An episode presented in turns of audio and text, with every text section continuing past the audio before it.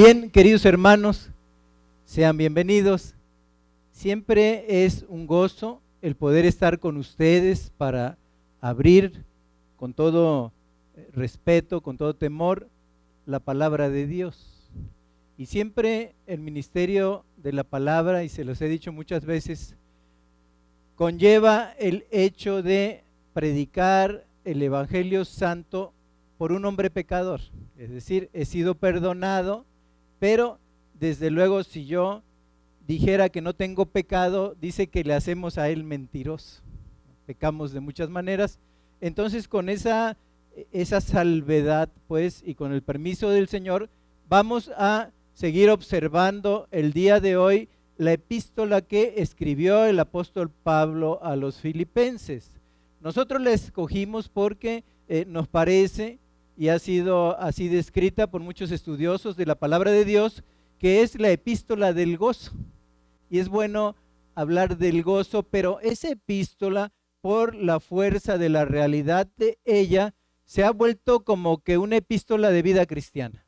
Y siempre una, carta, que eso son las epístolas escritas eh, del puño y letra del apóstol Pablo, en este caso esta epístola a los filipenses, esta carta a la iglesia que estaba en Filipos, es desde luego dirigida y escrita a través de su siervo por la guía del Espíritu Santo de Dios. Así es que esta es palabra de Dios lo que estamos viendo, ¿no? Ha sido una, una epístola eh, querida, estimada, sobre todo por el hecho de que estamos hablando prácticamente de Filipos como la puerta de entrada a Europa del Evangelio. Entonces Filipos, ya lo hemos dicho, era una colonia romana. Ahí los viejos soldados que habían sido parte del imperio iban a vivir ya sus momentos del retiro. Y eso le daba derecho a la ciudad de ejercer una ciudadanía romana. Ellos eran romanos. Entonces Pablo les está hablando a este pueblo y está, por decirlo así, comparando lo que es el título de nuestra lección de hoy con el hecho de que Filipos tenía ciudadanía romana. Y el título de nuestra predicación en este día es Ciudadanos del Cielo. Somos ciudadanos del todo aquel que ha recibido a Cristo tiene la ciudadanía celestial. No es por méritos, no tenemos, como, como sucede ahora con nuestros hermanos argentinos, tener que buscar cartas de invitación, ¿no? Como para obtener una residencia, sino que simple y sencillamente cuando el Señor sella a través de ese llamamiento que nos da, sella con su espíritu y otorga la ciudadanía. No hay que hacer nada más, es por pura gracia que Él, a través de lo que hizo en la cruz del Calvario, nos otorga la ciudadanía romana. Y de esto vamos a hablar hoy. Somos ciudadanos, queridos hermanos, del cielo. Y para ello vamos a enfocar nuestra lente, vamos a abrir la palabra y yo quisiera que fuéramos allí a la epístola del apóstol Pablo a los filipenses y en su capítulo 3 y versículos 15 al 21 vamos a encontrar el fondo bíblico de la lección de este día. Así es que, como es costumbre, vamos a empezar a leer la palabra y yo empiezo el versículo 15, ustedes el 16. Nos vamos alternadamente hasta terminar en el verso 21, que por cierto también da fin al capítulo 3. Prácticamente vamos a entrar a la recta final de la epístola y por ello es necesario que nosotros estemos atentos a todo lo que el Espíritu Santo de Dios a través de la pluma del apóstol Pablo tiene que decirnos en este día. Así es que vamos a empezar con la predicación y eh, en este aspecto vamos a leer nuestra porción bíblica de este día que encontramos en Filipenses capítulo 3 versículos 15 al 21. Comienzo yo. Dice así la palabra de Dios. Así que todos los que somos perfectos, esto mismo sintamos y si otra cosa sentís, esto también os lo revelará Dios. Pero en aquello que hemos llegado, sigamos una misma regla, sintamos una misma cosa. Hermanos, sed imitadores de mí y mirad a los que así se conducen según el ejemplo que tenéis en nosotros. Porque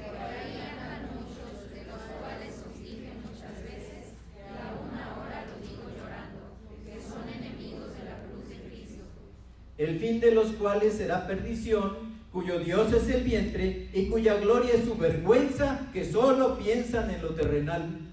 Mas nuestra ciudadanía está en los cielos, de donde también esperamos al Salvador, al Señor Jesucristo. Todos, el cual transformará el cuerpo de la humillación nuestra, para que sea semejante al cuerpo de la gloria suya, por el poder con el cual puede también sujetar a sí mismo todas las cosas. Padre, te damos gracias. Una forma, de adorarte es, sí, escuchar tu palabra, pero ser verdaderos adoradores que te adoren en espíritu y en verdad y pongan en práctica tu palabra. Te damos gracias. Nos traes a la escuela, nos enseñas y luego nos pones en la hermosa posibilidad Señor, de hacerlo, de realizar tu palabra, de que sea una, una fuerza viva que salte para vida en nuestras personas, así y tal como Cristo lo es. Padre, bendice en este momento a toda esta iglesia con tu palabra. Habla tú y que yo mengüe. Señor, que tú seas visto en todo el resplandor de tu gloria. Padre, pero también que seas obedecido. Señor, entonces dirige nuestros corazones, nuestras mentes, para poner por obra todo lo que aprendamos hoy. Te lo pedimos en el nombre de Jesús. Amén. Bien, queridos hermanos, entramos a la, a la lección y lo que aquí estamos viendo precisamente, ¿verdad? Es que el apóstol Pablo acaba de decirnos así que. Así que, Pablo, o sea, ¿por qué digo así que? Bueno, verso 13, que lo vimos con eh, mi consiervo Ricardo Villanueva, dice, hermanos, yo mismo no pretendo haberlo ya alcanzado. Pero una cosa hago, olvidando ciertamente lo que queda atrás y extendiéndome a lo que está delante, prosigo a la meta, al premio, al, al premio del supremo llamamiento de Dios en Cristo Jesús. Por eso dice bueno, considerando esto, así que el apóstol pues nos está diciendo, así que todos los que somos perfectos, esto mismo sintamos. Y si otra cosa sentís, esto también os lo revelará Dios. En ese aspecto, Pablo nos está diciendo, está usando el término perfecto para significar maduro o completo. Es decir, así que todos los que seamos maduros o completos, esto mismo sintamos. No está diciendo Pablo en ese sentido que seamos intachables en cada detalle. Siempre vamos a batallar con el pecado. Siempre vamos a batallar con aquello que dijimos y no alcanza, eh, y, no debimos decir, lo que no dijimos y debimos decir. Siempre la mente del cristiano está perfectamente consciente que no se ha llegado a ser perfecto, pero a través de Cristo Él nos ha hecho perfectos con un solo sacrificio que Él hizo en la cruz del Calvario y dice que con ese sacrificio hizo perfectos a los santificados. Eso dice Hebreos. Entonces Él está diciendo, así que todos los que somos perfectos, ¿no? Pero más, más, más adelante nos estaba diciendo, verso 12, no que lo haya alcanzado ya, ni que ya sea perfecto. Pablo estaba diciendo esto y luego dice, así que todos los que seamos perfectos, como lo entendemos, ok, Pablo, consciente de su humanidad, sabía que tenía que seguir batallando hasta que el Señor le llamara, ¿no? Con el pecado. Pero en este sentido, Pablo, como hombre maduro, está invitando a hombres y mujeres maduras en Cristo a que así como Él es, ¿verdad? Porque Él se incluye, dice, así que todos los que seamos perfectos, esto mismo sintamos, y si otra cosa sentís, esto también os lo revelará Dios. Así que aquellos que son maduros debemos perseverar en el Espíritu Santo, sabiendo que Cristo revelará y llenará cualquier discrepancia entre lo que somos y lo que deberíamos ser. Entre lo que ejercemos, pero que no alcanza a tener toda la estatura y toda la plenitud del varón perfecto que es Cristo. Ok, el Espíritu Santo, entonces, esas discrepancias por su gracia las llenará para que seamos perfectos, para que eso mismo sintamos lo que sentía el apóstol Pablo y si otra cosa sentís, es decir, si hay alguna discrepancia en tu vida, el Espíritu Santo revelará que hay asuntos en los cuales hay que mejorar en la vida cristiana. Si otra cosa hay, eso también nos lo va a revelar Dios. Dice, pero bueno, verso 16, pero en aquello a que hemos llegado, sigamos una misma regla, sintamos una misma cosa. Y aquí en el verso 16 dice que la madurez cristiana implica actuar en base a la guía que ya se ha recibido. La madurez cristiana implica actuar en base a la guía que ya se ha recibido. Es decir, el Señor no, no te pide cuentas en cuanto a lo, a lo que no se ha revelado todavía en ese tiempo de vida cristiana, pero con lo que ya tienes es suficiente para actuar haciendo la voluntad de Dios. Entonces la instrucción para nosotros es vivir de acuerdo con lo que ya conocemos. Vivir de acuerdo con lo que ya conocemos. Y dejar aquello que ya aprendimos que no debemos hacer. Porque muchas veces tú hablas con un hermano y le dices, has persistido en nuestra conducta que no agrada a Dios. Ok, hasta playeras nos ponemos, ¿no? Perdónenme, cristiano en construcción. Cristiano pero lo que tienes que dejar, que Cristo ya te dijo, que tienes que dejar, que Cristo y el Espíritu Santo te reveló que no es agradable a Él. Y a lo mejor ese fue el motivo de tu llamamiento. Hermanos, eso se tiene que dejar. No es cuestión de, eh, espérame a que sea maduro. Entonces, con lo que ya nos reveló Dios, tenemos que actuar en consecuencia. Y de acuerdo a ese llamamiento, decir, bueno, ok, no soy todo lo maduro, todavía no tengo todo el aprendizaje, todavía no tengo eh, todo, todo en perfecta concordancia con respecto a la escritura, como el devenir histórico de esa palabra me va llevando a cada vez un conocimiento mejor de Cristo, pero entre tanto, con lo que ya tengo, es suficiente para entrar en un camino de obediencia. Entonces, podemos tener ese pretexto de que no, pues discúlpenme, soy un cristiano en construcción. No, no, lo que nos está diciendo la palabra, ¿no? En el verso 16, pero en aquello a que hemos llegado, sigamos una misma regla y sintamos una misma cosa. Con aquello que ya, eh, dejar aquello que ya aprendimos que no debemos hacer, queridos hermanos. Y si más adelante otra cosa revela Dios, también el Espíritu Santo actuará en consecuencia debemos de conocer la realidad de la regeneración del Espíritu Santo. Porque aquellos que hemos sido llamados, aquellos que hemos comprados por precio, ¿cómo podemos seguir viviendo como antes de conocer a Cristo? Posible. No debe de ser una realidad para el cristiano. Así es que en aquello que ya entendimos, ¿no? Que es el pecado, toda desobediencia a Dios. ¿No? Lo decía eh, Ricardo en ese sentido, ¿no? Y yo recordaba también cuando él decía, ¿no? Que hablaba de, en, ese sentido, la alabanza de la gloria de su nombre que venimos a hacer aquí a través de la ofrenda. Y diciéndonos, hermanos, despojémonos de, de toda carga del pecado que nos asedia y corramos con paciencia la carrera que tenemos por delante. Así es que estamos en ese sentido eh, pensando en ese equilibrio que por su gracia Dios trae a la vida, pero que no nos libra en ningún momento haciendo causa de nuestra desobediencia o diciendo es que eh, todavía no soy maduro, vivir una vida de, de, desobediencia a Dios. En aquello que ya hemos comprendido y entendido, sigamos una misma regla y sintamos una misma cosa. No hay de otra en la escritura cristiana. Pero seguimos adelante, 3.17, hermanos, sed imitadores de mí y mirad a los que así se conducen según el ejemplo que tenéis en nosotros. así nos está diciendo Pablo, ¿no? Que así como su vida estaba centrada en Cristo, la de los filipenses y de todos nosotros también debería estar centrada en Cristo. Por eso nos está diciendo esto.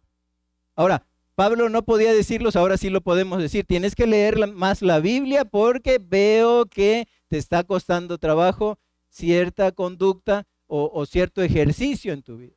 Pablo no podía decirles eso porque el canon bíblico, que, que canon significa regla, canon significa regla, todo ese canon bíblico, es decir, los libros del Antiguo y los libros del Nuevo, todavía no se conocían.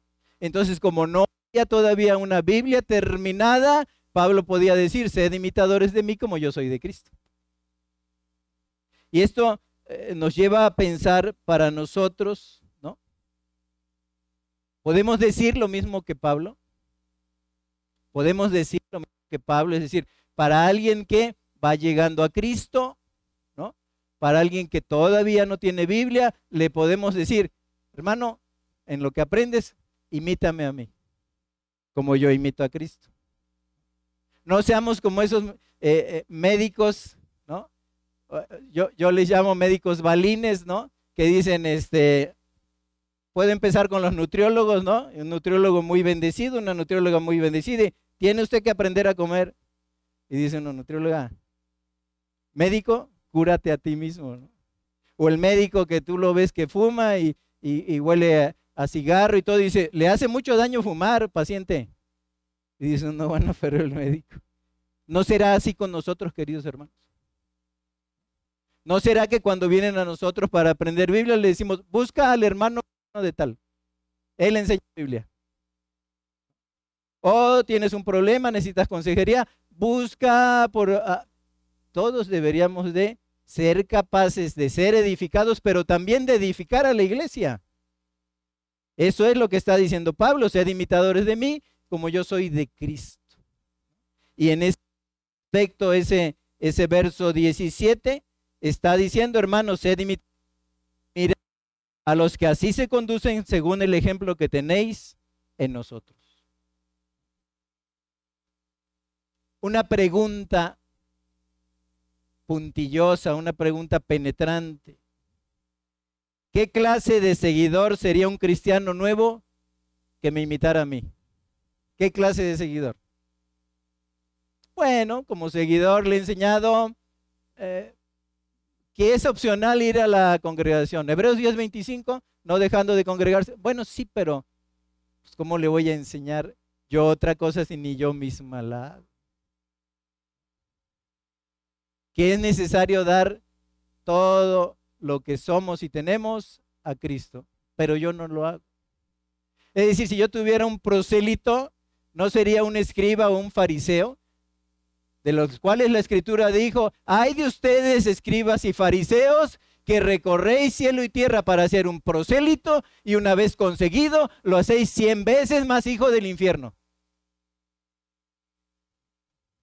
Si consiguiéramos un prosélito, lo podríamos dirigir exactamente en el camino de Cristo con la ayuda del Espíritu Santo de Dios. O sería un discípulo que no podría ser de ninguna manera mejor que su maestro, mejor que el que le enseña. ¿Qué clase de seguidor sería un cristiano nuevo si me imitara a mí? Hagámonos cada uno esa pregunta. Si yo consiguiera un prosélito, ¿qué clase de cristiano sería? Pero seguimos 3, 18 y 19. Dice, porque por ahí andan muchos de los cuales os dije muchas veces, y aún ahora lo digo llorando, que son enemigos de la cruz de Cristo, el fin de los cuales será perdición, cuyo Dios es el vientre y cuya gloria es su vergüenza, que solo piensan en lo terrenal. Y bueno, fíjense el contraste que nos está brindando Pablo. Cuando él contaba eh, el costo de su conversión, dice, he recibido 40 azotes eh, menos uno, ¿no? De parte de los judíos, he naufragado, he sufrido prisiones y siempre escuchamos cantando. Pero aquí está llorando Pablo. Está llorando por los enemigos de la cruz. Muchas veces es motivo de burla, ¿no? El hermano que llora. El hermano que llora. Pero Pablo no lloraba en las pruebas de la cruz, sino lloraba por aquellos que en un momento dado eran enemigos de la cruz y que iban a llevar muchas almas a la perdición por ser enemigos de la cruz. Pablo lloraba por aquellos que eran influenciados por hombres torvos, por hombres improbos, ¿verdad? Por hombres que no habitaba en ellos la realidad, pero que se hacían de seguidores para dirigirlos a la desgracia espiritual. Sí lloraba Pablo por eso. No lloraba cuando estaba en prueba. Nunca lo vimos llorar, ni en tribunales. Pero Pablo cuando veía el enorme papel que tenían esos enemigos de la cruz las almas tiernas, ¿no? al dirigirlos mal, al, al desviarles en el camino, al desorientarlos, Pablo lloraba por ellos. Inclusive cuando hablaba de sus coterráneos, ¿no? Cuando hablaba de judíos, dice, yo mismo quisiera ser anatema por amor de mis hermanos. Y él mismo decía, sufro dolores de parto hasta que Cristo no nazca en ustedes. Él lloraba por lo que tenía que llorar. Que Dios me libre, ¿verdad? El día que me pare aquí y que no haya una conmoción en mi corazón por saber que me estoy dirigiendo a un pueblo que ha sido comprado por precio, en el cual Dios me manda que estudie yo seriamente la escritura para poder dar una escritura fiel que lleve a Cristo y que le dé gloria a su nombre. Entonces, hay muchos profetas llorones, ¿no? Como Jeremías, se le llama el profeta llorón. Él lloraba, pero daba la profecía. Que venía castigo y venía juicio sobre su pueblo y él lloraba porque sabía lo que iba a venir por delante. Entonces Pablo lo tenemos aquí en ese mismo ministerio. Pablo está hablando aquí de los, eh, en ese sentido, ciudadanos terrenales. Ya ve que más adelante dice ciudadanos celestiales. Y se está ah, refiriendo a los terrenales, ¿no?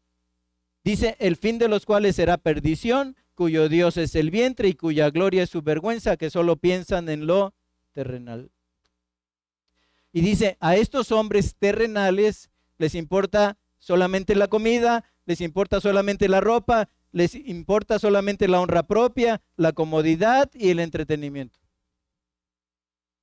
Piensan en lo terrenal, cuyo Dios es el vientre.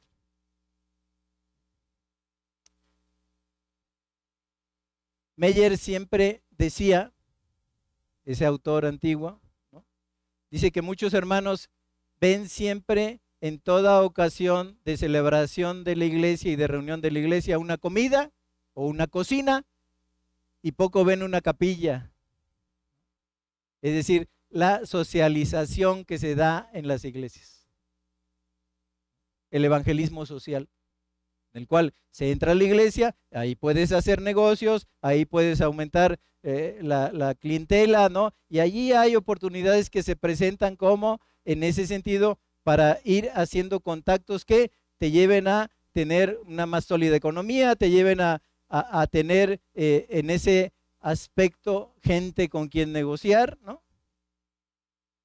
Y lo que se está diciendo en este sentido es que estas gentes solo piensan en lo terrenal. Ahora, Queridos hermanos, si Dios nos ha dado prosperidad y si Dios nos ha dado en ese sentido la manera de habitar cómoda y pacíficamente, si eres un hijo de Dios, disfrútalo. Disfrútalo, no es ningún pecado.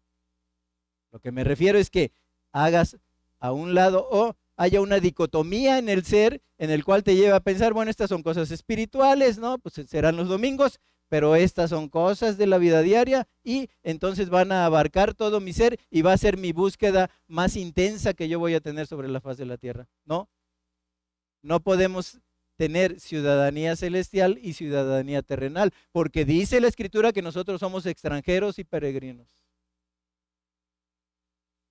Y antiguamente aquel canto dice, este mundo no es nuestro, aquí vivimos, pero nos iremos, nuestro mundo es celestial.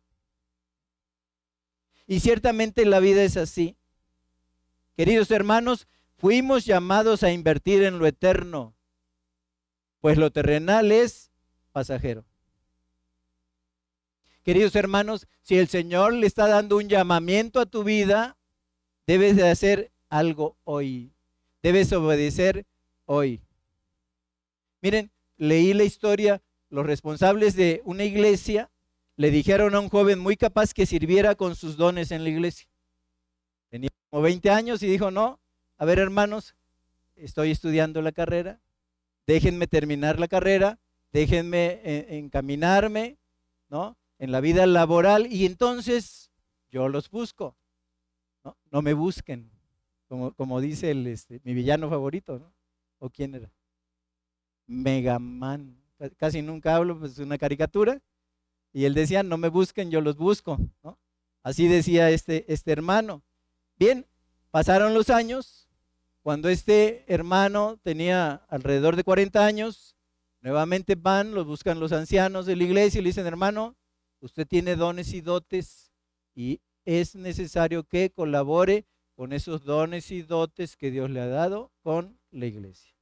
Y lo que les dijo, miren, lástima, Justo estoy en la cúspide de mi carrera, justo estoy en la cúspide de la fama, pero yo sé que pronto eh, voy a tener tiempo una vez que ya tenga yo controlado este, este ambiente donde estoy, ¿no? Una vez que me dedique a trabajar, a hacer en un momento dado un ahorro, etcétera, entonces en ese tiempo, ¿verdad? Yo voy a aceptar su invitación. Por ahora no, queridos. No podría, les mentiría se casó, este hermano, tuvo hijos y llegó a los 60 años. Y a los 60 años volvió a recibir la invitación, van los ancianos y le dicen, hermano, ha sido pues usted fiel, ha estado aquí, es tiempo de que trabaje en la iglesia. Y le dijo, ¿saben qué? Sí me gustaría mucho, pero hermanos, estoy a punto de la jubilación.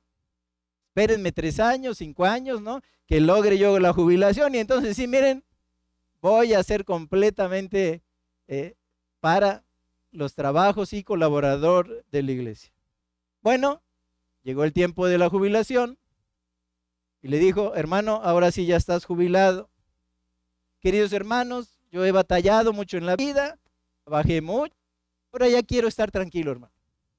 No quiero comprometerme a cosas, pero además que por causa de ese trabajo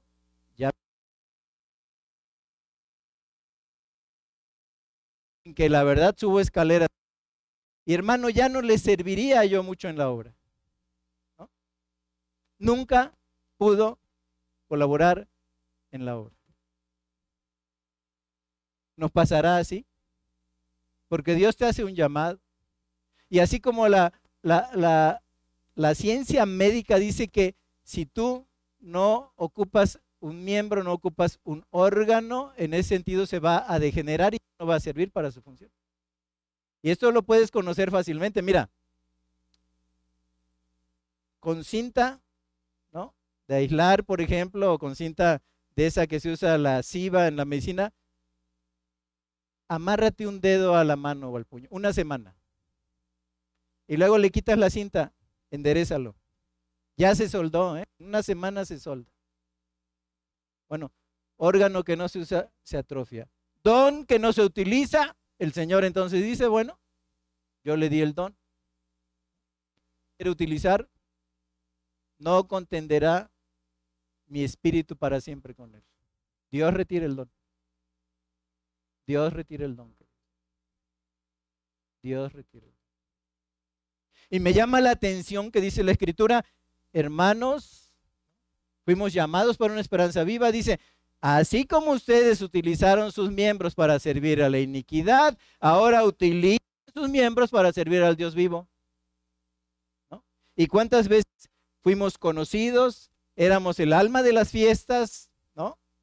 Y en ese sentido, todo mundo quería ver con nosotros. Y llegamos a la iglesia, agachamos el rostro y no queremos ni siquiera tener algo que ver en lo relativo a la iglesia.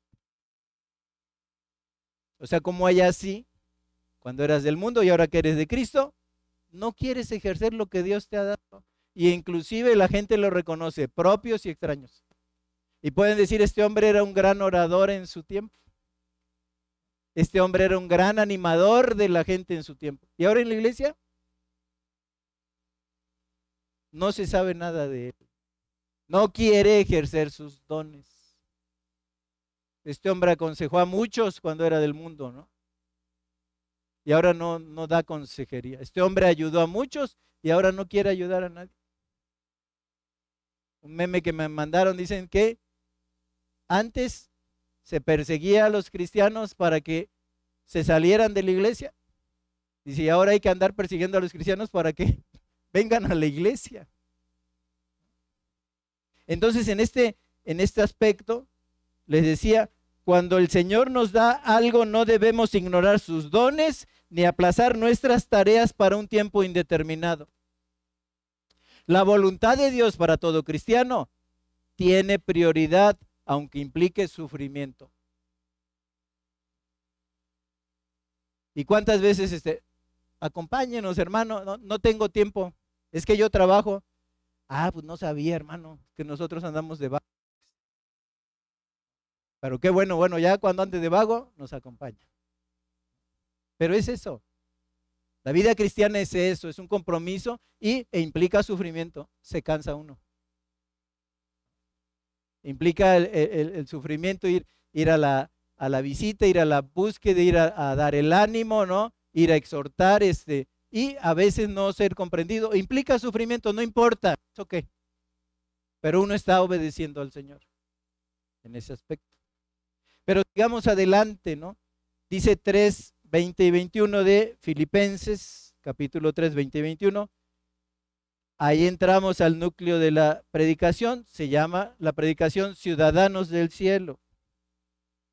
Dice 2021, mas nuestra ciudadanía está en los cielos, de, de, donde también esperamos al Salvador, al Señor Jesucristo, el cual transformará el cuerpo de la humillación nuestra para que sea semejante al cuerpo de la gloria suya, por el poder con el cual puede también sujetar a sí mismo todas las cosas. Aquí tenemos pues que los hijos de Dios tenemos un permiso de residencia en la tierra que nadie nos puede quitar. Nadie tenemos permiso de residir aquí, pero es un permiso. Somos ciudadanos del cielo. Ahora, nos decía en la mañana también Ricardo, esto por supuesto no significa que ya no tengamos responsabilidades aquí en la tierra, aunque somos ciudadanos el cielo, ciudadanos celestiales, tenemos responsabilidades aquí en la tierra. Debemos someternos al gobierno, pagar impuestos, debemos de trabajar, ser útiles para esta sociedad. Nosotros somos sal y luz. Debemos de ser ciudadanos ejemplares, queridos Ciudadanos ejemplares, porque no nos estamos representando a nosotros mismos. Somos embajadores del cielo. Por eso Jesús dijo, vosotros sois la luz del... No que tengamos luz propia como estrellas, ¿no? pero reflejamos la luz de Cristo. Por eso podemos ser luz. Reflejamos su luz. En ese sentido, pues. La desobediencia para nosotros, solo, se nos dijo hace rato, se nos permite solo cuando una ley exige actuar en contra de la voluntad de Dios. Entonces yo no sé el tiempo que venga. Pero a mí, si como ministro se me pide casar a un hombre con otro hombre o a una mujer con otra mujer, queridos hermanos, me voy a tener que negar. Llegará el tiempo que eso acarreará la cárcel.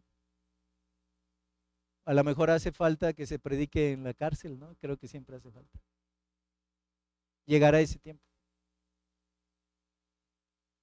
Llegará ese tiempo. Cuando entonces un gobierno decide hacer algo en contra de la voluntad divina, no estamos llamados a obedecer. Porque dice la escritura, en el principio varón y hembra los creo. Entonces en ese sentido no podría yo ser tan desobediente de unir algo que Dios ha condenado en la escritura. ¿Qué es lo que ha condenado el pecado? Porque en ese sentido, ¿verdad? El, el ir contra natura es pecado delante de Dios, pero así también como romper los votos matrimoniales pecado delante de Dios. De la misma manera, a lo mejor un día me pidieran, bueno, este, pues fíjate que abandoné la iglesia cristiana, abandoné a mi mujer, este, he sido desobediente, pero ya tengo otra familia, aunque no he roto aquel pacto matrimonial, y quiero que me cases. De la misma manera, se tendría que decir, no te puedo casar. Soy un hombre importante. ¿Te puedo exigir que me cases? No te voy a casar. Porque por tanto, dice la escritura, dejará el hombre a su padre y a su madre y se unirá a su mujer y los dos serán una sola carne. Entonces cómo puedo ser una expresión de la carne que Dios nos está bendiciendo. Son los mismos pecados.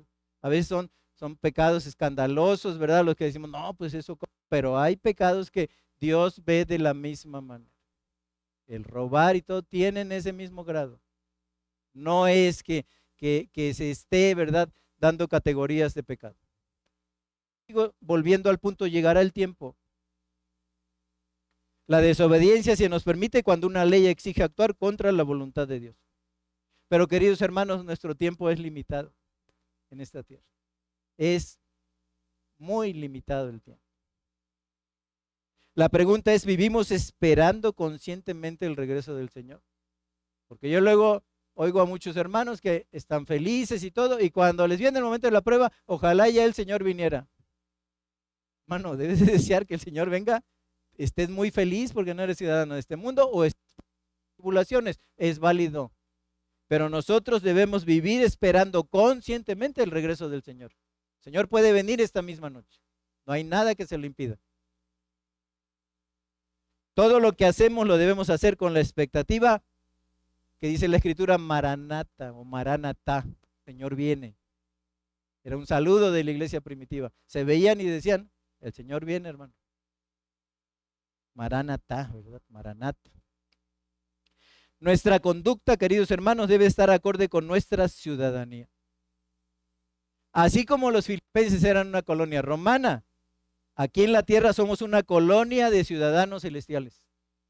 Somos una colonia de ciudadanos celestiales. Somos extranjeros y peregrinos en esta tierra. Pero mire, Filipenses 3:21 Pablo dice, el cual transformará el cuerpo de la humillación nuestra para que sea semejante al cuerpo de la gloria suya por el poder con el cual también puede sujetar a sí mismo todas las cosas. ¿Saben de qué está hablando Pablo? Aquí, de la doctrina bíblica del arrebatamiento. La doctrina bíblica del arrebatamiento. Miren, una de las cosas que me ha sido pensativo por mucho tiempo, una de las cosas que me ha inquietado es que ya tiene, ya tiene eh, algún tiempo esto, es en lo relativo a la doctrina, mucha gente de la modernidad la ha dividido en doctrina primaria y doctrina secundaria. Dice, bueno, ¿es doctrina o no es doctrina? Es doctrina. El arrebatamiento es doctrina. Por eso. ¿Y qué? Si es secundaria, ¿no la vas a creer? Bueno, toma todo lo que habla de arrebatamiento, ¿no? Primera Tesalonicenses capítulo 4, versículos 13 al 18, ¿no? Y tómate por allí ya, pues, de pasada, 1 Corintios 15, 51 al 55, arráncalo de tu Biblia porque es secundario. Si lo quitas de ahí no pasa nada. ¿Cómo no va a pasar nada? Entonces, en este sentido, les digo, eh, pienso que cuando se divide así se hace para evitar temas en lugar de estudiar los temas doctrinales. En lugar de estudiar los temas doctrinales. No, no, de eso, bueno, si sabes poco, dilo. Pero está en la Biblia. ¿O cómo? Dios dice que nada más de unas cosas y de otras. Debes de saber todo el cuerpo de la doctrina es doctrina. Entonces, en este sentido, lo que yo veo en Filipenses es que la doctrina del día de Jesucristo, junto con el arrebatamiento, junto con la gran tribulación. Y al final de esto, del tiempo de la tribulación y de la gran tribulación, el regreso de Cristo sobre la faz de la tierra ocupa un lugar primordial en la escritura y en la predicación de Pablo. ¿Por qué digo esto? Nada más en Filipenses. Miren, Filipenses 1.6. Filipenses 1.6. Dice, estando persuadido de esto, que el que comenzó en vosotros la buena obra, la perfeccionará hasta el día de Jesucristo. ¿De qué está hablando Pablo? El día de Jesucristo es cuando Cristo viene para llevarse a su iglesia al hogar en el arrebatamiento. Pablo está hablando ya allí, Filipenses 1.6, de esto. El día de Jesucristo, Él viene para llevarse a su iglesia al hogar. ¿Cuál hogar? Juan 14.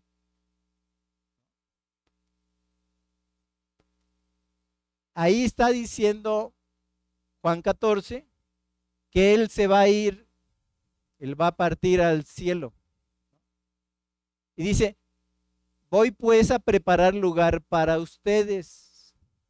Y si me fuere y os prepararé, vendré otra vez y os tomaré, o sea, vengo a arrebatarlos, eso es tomar, es agarrar algo de abajo hacia arriba. Eso es arrebatamiento. Os tomaré a mí mismo para que donde yo estoy vosotros. Ese es el día de Jesucristo para la iglesia. Nosotros no estamos esperando el regreso del Señor como el siguiente capítulo de la historia que Dios ha escrito en su palabra. Nosotros estamos esperando el arrebatamiento. No estamos esperando pues que Él regrese, eso será después. Entonces, Filipenses 1.6, allí habla Pablo de eso, y por si fuera poco, Filipenses 1.10 dice, en ese sentido, Filipenses 1.10, para que aprobéis lo mejor, a fin de que seáis sinceros e irreprensibles para el día de Cristo. ¿Cuándo es ese día de Cristo? Cuando Él venga. Cuando Él venga por su iglesia. Y todavía eh, sigue hablando pues para ese día de Cristo que arrebatará. Y luego de ese día, para que seáis sinceros e irreprensibles, porque lo que sigue al arrepentimiento es el tribunal de Cristo. A veces oímos que está escrito para el hombre que muera una sola vez y después de esto el juicio. Ok, está escrito para el hombre. No está escrito para el Hijo de Dios. Es para el hombre común. ¿sí? Porque para el Hijo de Dios está escrito que en ese próximo paso Cristo va a volver por él. Miren, Filipenses 3:11, para no apartarme, Dios me está diciendo o, dirigiendo el Espíritu Santo de Dios a hablar, pero Filipenses 3:11, si lo vemos allí en ese sentido, dice el apóstol Pablo, si en alguna manera está hablando él, el apóstol Pablo, si en alguna manera llegase a la resurrección de entre los muertos. ¿Cómo Pablo? ¿No está seguro de que va a haber una resurrección? No, lo que está diciendo Pablo es, puedo ser arrebatado. ¿Y para qué voy a llegar a la resurrección de los muertos si Dios me puede arrebatar antes? Y entonces no voy a morir. Pero Pablo, ¿cómo se te ocurre eso? Leyendo las páginas de la Biblia. Hubo un hombre llamado Enoch que fue arrebatado para no ver muerte? Entonces, en ese sentido, Filipenses 1.6 está hablando de lo mismo, Filipenses 1.10 está hablando de lo mismo, Filipenses 3.11 está hablando de lo mismo y Filipenses 3.21 está diciendo, el cual transformará el cuerpo de la humillación nuestra para que sea semejante al cuerpo de la gloria suya por el poder con el cual puede también sujetar a sí mismo todas las cosas. Y si el apóstol Pablo en cuatro capítulos está hablando cuatro veces de la misma cosa, queridos hermanos, es cuestión de prestarle atención a los. Por eso dice Tesalonicenses, hermanos, no quiero que ignoréis acerca de los que duermen. Y a eso me iba a referir que, que, estaba yo diciendo, trata, trata este asunto, ¿no? Doctrina secundaria. Pero saben, cuando uno está delante de hermanos cristianos que están en su lecho de dolor, quizá a punto de ser llamados, o cuando tú estás compartiendo con hermanos en la fe que han perdido a un ser querido, te aseguro porque lo he visto, que no es doctrina secundaria, querido.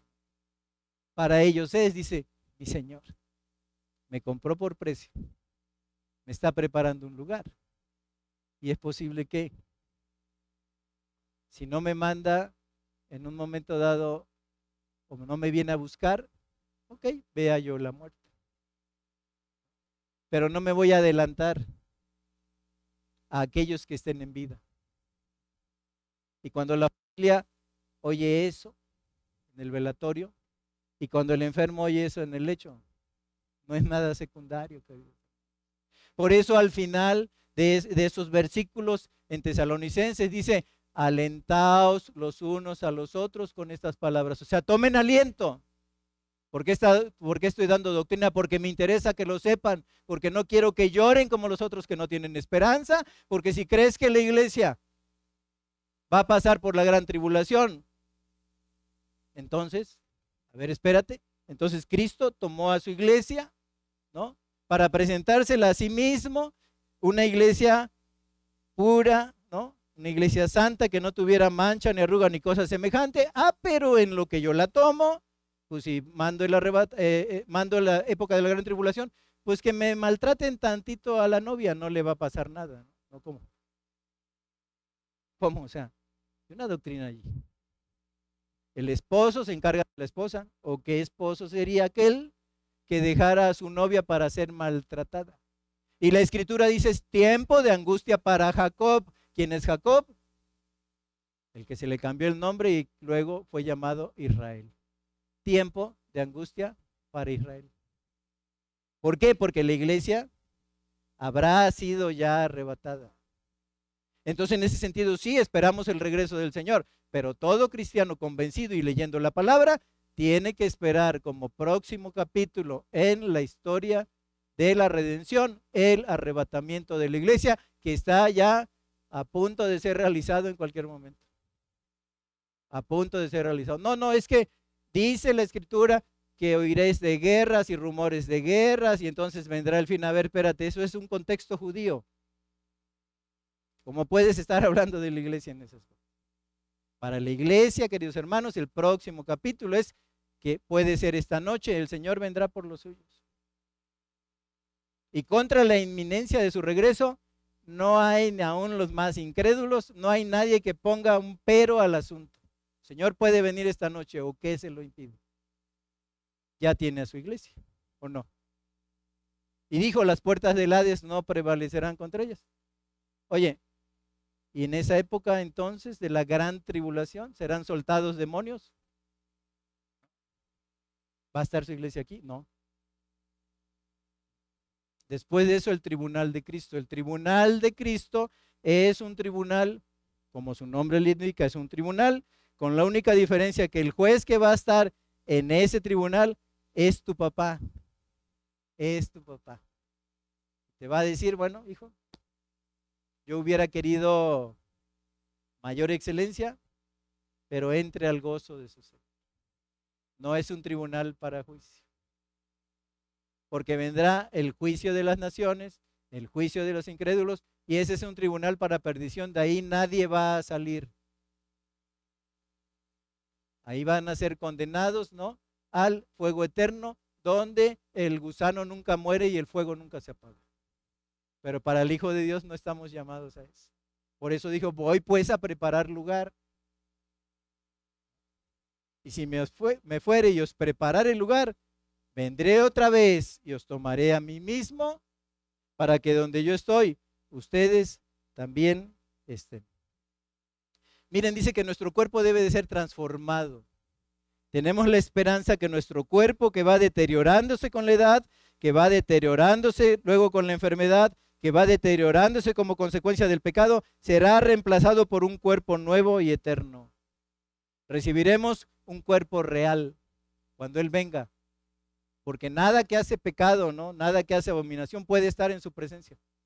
Entonces tenemos que ser transformados. Es necesario que esto mortal, dice, se vista de inmortalidad.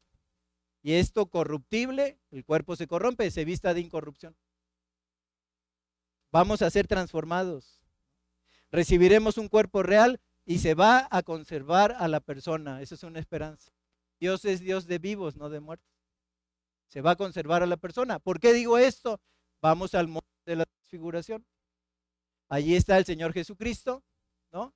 Y bajan a consolarle. Las criaturas bajan a consolar al Creador. Baja Moisés y baja Elías. Y la escritura dice, era Moisés y Elías. Pero Moisés fue enterrado en un lugar que nunca se supo porque lo sepultó Dios. ¿Ok? Ahí lo vieron vivito. A ver, pero Elías fue arrebatado nuevamente, arrebatamiento, en un carro de fuego, ¿no? Y fue traspuesto. ¿Cómo que está vivo? Eran Moisés y Elías, no eran otros. Así es que María va a ser María allí, Pati va a ser Pati allí, José va a ser José allí, Juan va a ser Juan allí, es decir, vamos a ser tal y como nosotros reconocemos al Señor Jesucristo, cuando lo vieron sus discípulos, supieron que era Él. En la forma de partir el pan, comió pescado con ellos, etcétera, ¿no? Se le reconocía que era Jesucristo. Se le reconocía que era Jesucristo. Igual nosotros.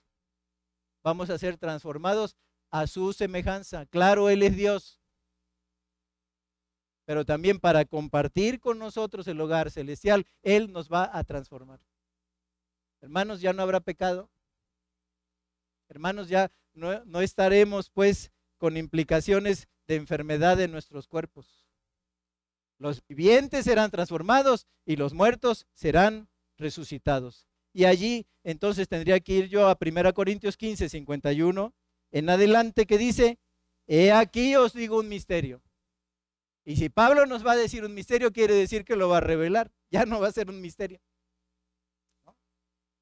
He aquí os digo un misterio, no todos dormiremos, pero todos seremos transformados. El misterio va, podría ser, por eso muchos no aceptan, ¿verdad? La doctrina, porque dicen, ¿cómo va a ser Dios eso? Será un misterio, no sé cómo lo va a hacer, ciertísimamente, pero está diciendo que lo va a hacer. He aquí os digo un misterio, no todos dormiremos, pero todos seremos transformados en un momento, en un abrir y cerrar de ojos, a la final trompeta, porque se tocará trompeta y los muertos serán resucitados incorruptibles. Y entonces aquellos que fueron cremados y fueron hechos ceniza, no sé, la escritura misma dice que el mar entregó a sus muertos. ¿Se imaginan aquellos que murieron hace siglos en Cristo, verdad? Y que en ese aspecto se entreguen esos, oye, van a ser reconocidos como tales. Dios tiene el poder. Aunque fuera en otro momento, pues. Pero en este sentido dice, serán resucitados incorruptibles y nosotros seremos transformados. Porque es necesario que esto corruptible se vista de incorrupción y esto mortal se vista de inmortalidad. Y cuando esto corruptible se haya vestido de incorrupción y esto mortal se haya vestido de inmortalidad, entonces se cumplirá la palabra que está escrita, sorbida es la muerte en la victoria de Cristo Jesús en la cruz del Calvario. ¿Dónde está, o muerte, tu aguijón? Se pregunta.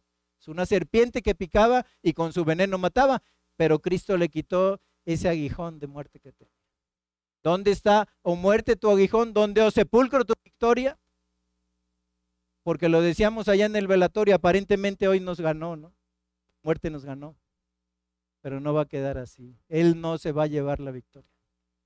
La victoria la tuvo Cristo en la cruz del Calvario y cuando dijo consumado es, estaba consumando completamente la redención en cuerpo y en alma de la gente y él estaba siendo glorificado y aceptado por el Padre. Dios tiene preparados para nosotros un cuerpo inmortal, les decía, como lo tiene Cristo. Entonces estaremos también libres de pecado y ya no nos podrá afligir ninguna tentación, queridos. Inclusive en el tiempo futuro dice el eterno acusador de los hermanos va a ser sujetado con cadenas en el milenio de Cristo. En el reino milenial de Cristo.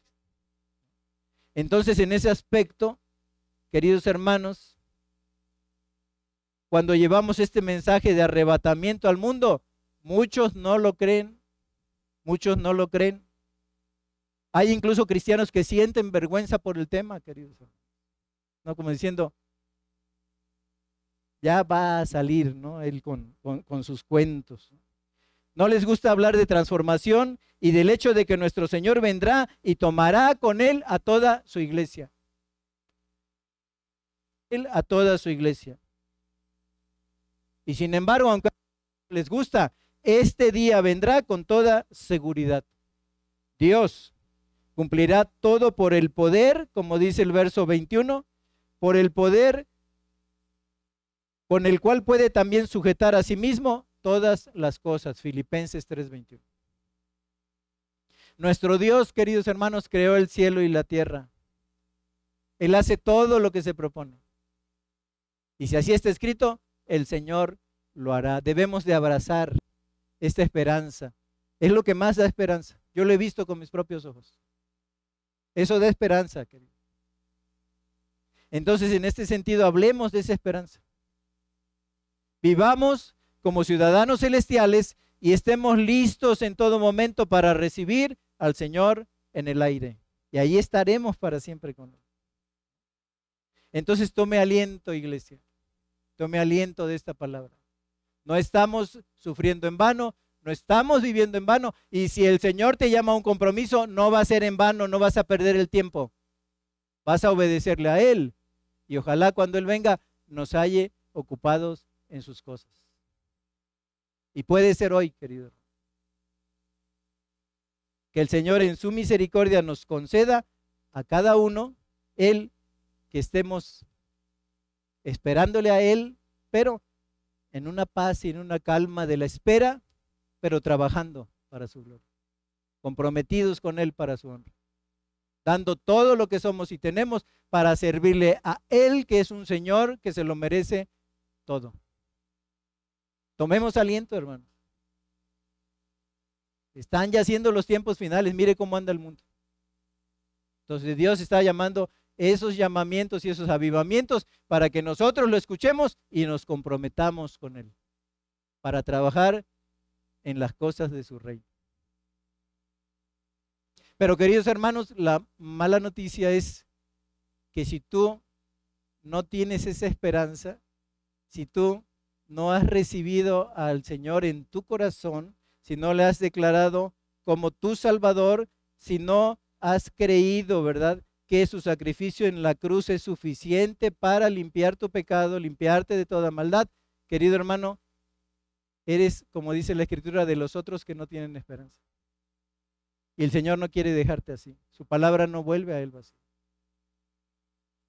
Así es que, si no eres de los que están en esa espera de Él, Ahora sí yo te puedo decir con todo cariño, ¿qué esperas? ¿Qué esperas? Entrégate a Él. Y no porque nos va a salvar de la tribulación, sino porque se lo merece. Por eso un poeta dijo, no me mueve mi Dios para quererte el cielo que me tienes prometido. Ni me mueve el infierno tan temido para dejar por eso de ofenderte. Muéveme el ver tu cruz de tal manera que aunque no hubiera cielo yo te amara y aunque no hubiera infierno te temiera. Él se lo merece por lo que hizo por nosotros. Él es digno. Él es el soberano Dios que está preparando en su misericordia un lugar para su pueblo. ¿Qué le parece? Vamos a orarle en esta hora y a decirle, sí, Señor Jesús. Reconozco en esta tarde que tú veniste al mundo para salvar a los pecadores, de los cuales yo soy el primero. Sé que tu sacrificio en la cruz es suficiente para limpiarme de mi maldad y de mi pecado. Quiero pedirte perdón por mi pecado. Quiero que me limpies de mi pecado. Quiero que me hagas vivir en esa novedad de vida que dice tu palabra. El que está en Cristo nueva criatura es, las cosas viejas pasaron, todas son hechas nuevas. Gracias porque tú reconciliaste con Dios al mundo. Y quiero tener reconciliación contigo. Para escuchar esa palabra, reconciliados pues por la fe tenemos paz para con Dios por medio de nuestro Señor Jesucristo. Padre, entra a morar en mi corazón. Y no me dejes. Tómame de la mano y dirígeme en tu camino. Quiero aceptarte en esta noche porque eres un suficiente Salvador para mí. Señor, entra a morar en mi corazón y quédate allí para siempre conmigo. Te lo pido en el nombre de Jesús. Amén. Hermanos, buenas tardes, que el Señor les bendiga.